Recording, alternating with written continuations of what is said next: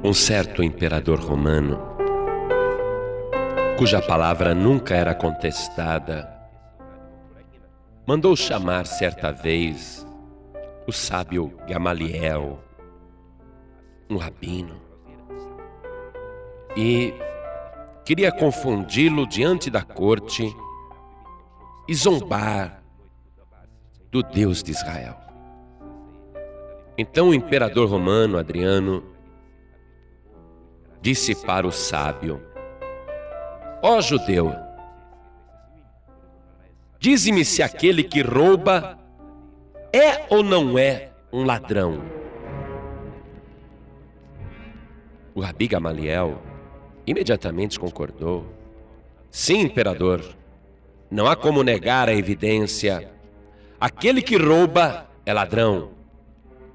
Ao ouvir esta resposta, que era a resposta que ele esperava ouvir, o imperador romano, com ironia e com rispidez, disse grosseiramente: Então o teu Deus é um Deus ladrão, um trapaceiro. Pois, segundo consta no livro santo, Deus fez dormir Adão e durante o sono roubou-lhe uma costela. O sábio ficou sem palavras. O imperador romano estava torcendo as escrituras para zombar de Deus. O sábio, pego de surpresa, não teve nenhuma reação senão um silêncio.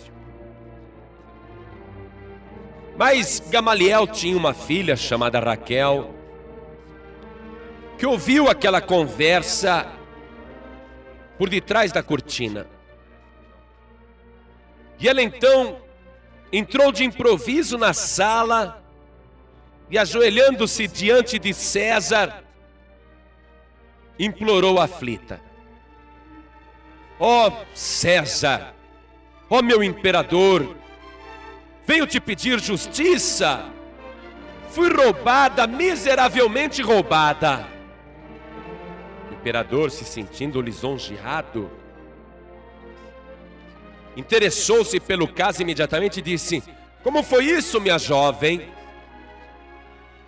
E Raquel disse: Entrou um ladrão na minha casa enquanto eu dormia à noite e furtou-me um pequeno vaso de barro. E o trapaceiro deixou no lugar um precioso vaso de ouro, cheio de rubis, diamantes e pedras preciosas. Imperador, eu peço justiça. O imperador romano então disse: Minha filha, quem me dera um ladrão assim todas as noites assaltando os meus aposentos e levando tudo que é meu e deixando vasos de ouro, rubis e pedras preciosas no lugar. Desculpe, minha filha, mas esse homem não agiu como um ladrão, mas sim como um benfeitor. Neste instante, também Raquel ouviu a resposta que esperava ouvir.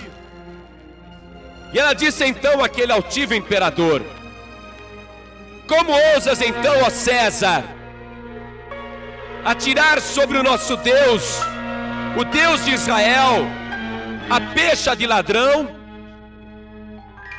Como ousas chamar de ladrão nosso Deus? Lembra-te que ele furtou de Adão uma costela e deixou em troca uma linda e dedicada esposa.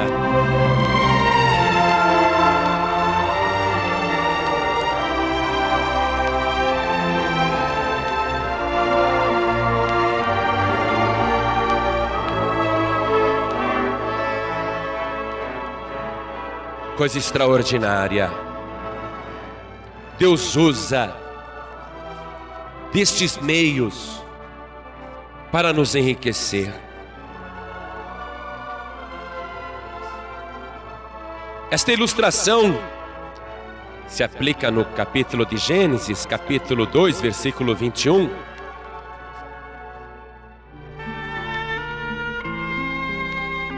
Mas eu quero te dizer que através de algo hediondo, Deus nos proporciona algo extraordinário. Veja você. Através da morte de um inocente, os culpados são absolvidos. Através das feridas e das chagas de um homem saudável, feridas que ele provocou, os doentes são curados. Através dos tormentos de um homem puro, os atormentados e os dignos de tormento recebem a paz. Através de um que era riquíssimo e foi empobrecido, e através da sua pobreza, ele enriquece a muitos. Deus é assim. Ele usa as coisas pequenas para confundir as grandes. Ele usa as coisas loucas para confundir as sábias. E eu quero te dizer que através da loucura da cruz, Deus te concede a salvação e a vida eterna. Através da vergonha que Jesus sofreu, das humilhações que ele passou, ele nos concede a honra e o privilégio de sermos chamados filhos de Deus. Isso tudo parece loucura. Como parece loucura que através da costela de um homem pudesse surgir uma mulher.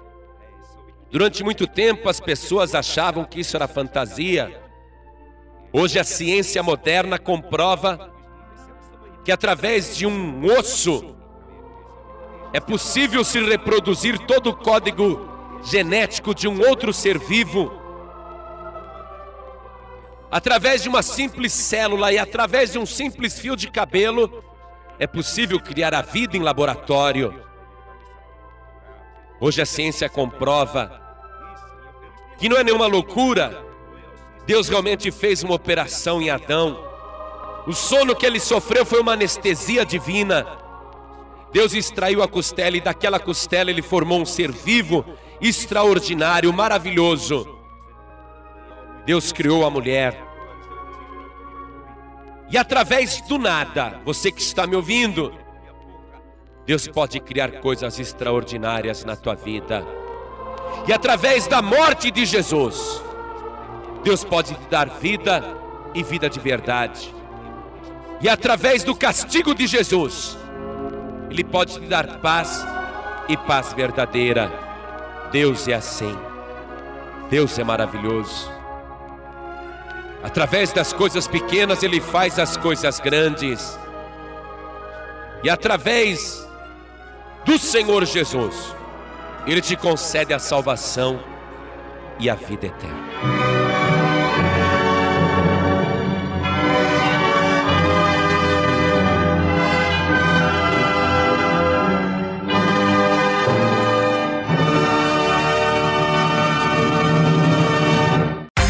Você acabou de ouvir este podcast com João Ribe Palharim, um oferecimento dos pregadores do telhado. Para saber mais sobre este trabalho, acesse o site pregadoresdotelhado.org.br. Pregadores do Telhado, feliz a nação cujo Deus é o Senhor.